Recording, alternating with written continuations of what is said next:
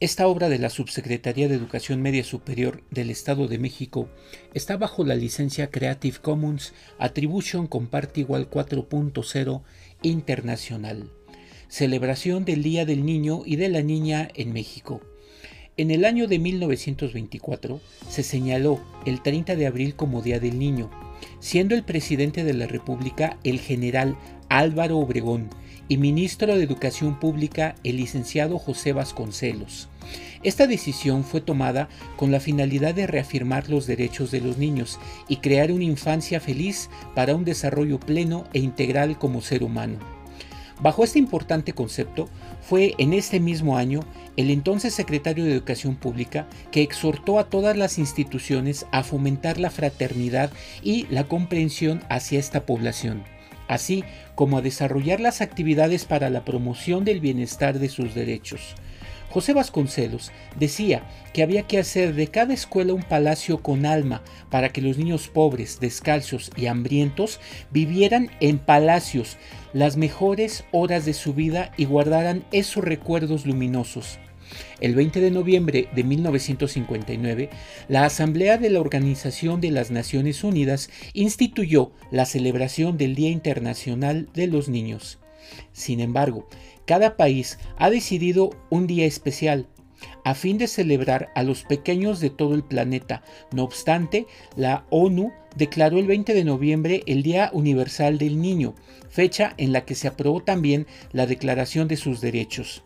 El objetivo del Día Universal del Niño es recordar a la ciudadanía que los menores son el colectivo más vulnerable y por tanto el que más sufre las crisis y los problemas del mundo. De igual manera, es un día para dar a conocer los derechos de la infancia y concientizar a las personas de la importancia de trabajar día a día por su bienestar y su desarrollo.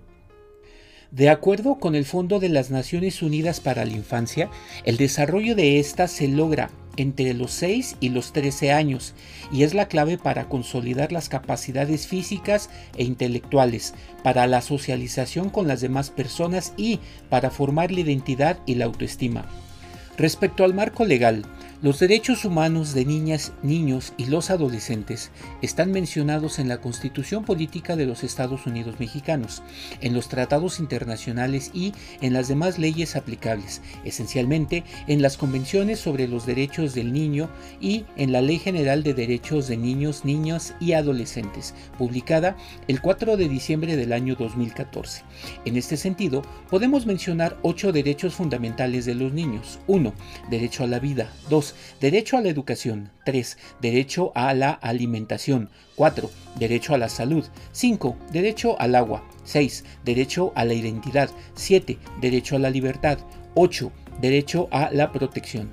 En la actualidad, el mundo entero se encuentra invadido por una crisis sanitaria debido al COVID-19. La pandemia ha puesto de manifiesto las lagunas no solo en campos tan vitales como la educación, sino necesarios como el acceso al agua y a los alimentos. Todo ello causa un impacto directo en millones de niños que verán afectado su crecimiento y que necesitan protección por parte de las instituciones internacionales, los gobiernos, las organizaciones no gubernamentales y el sector privado. Este 30 de abril es una oportunidad más para alzar la voz en el nombre de los que no pueden hacerlo.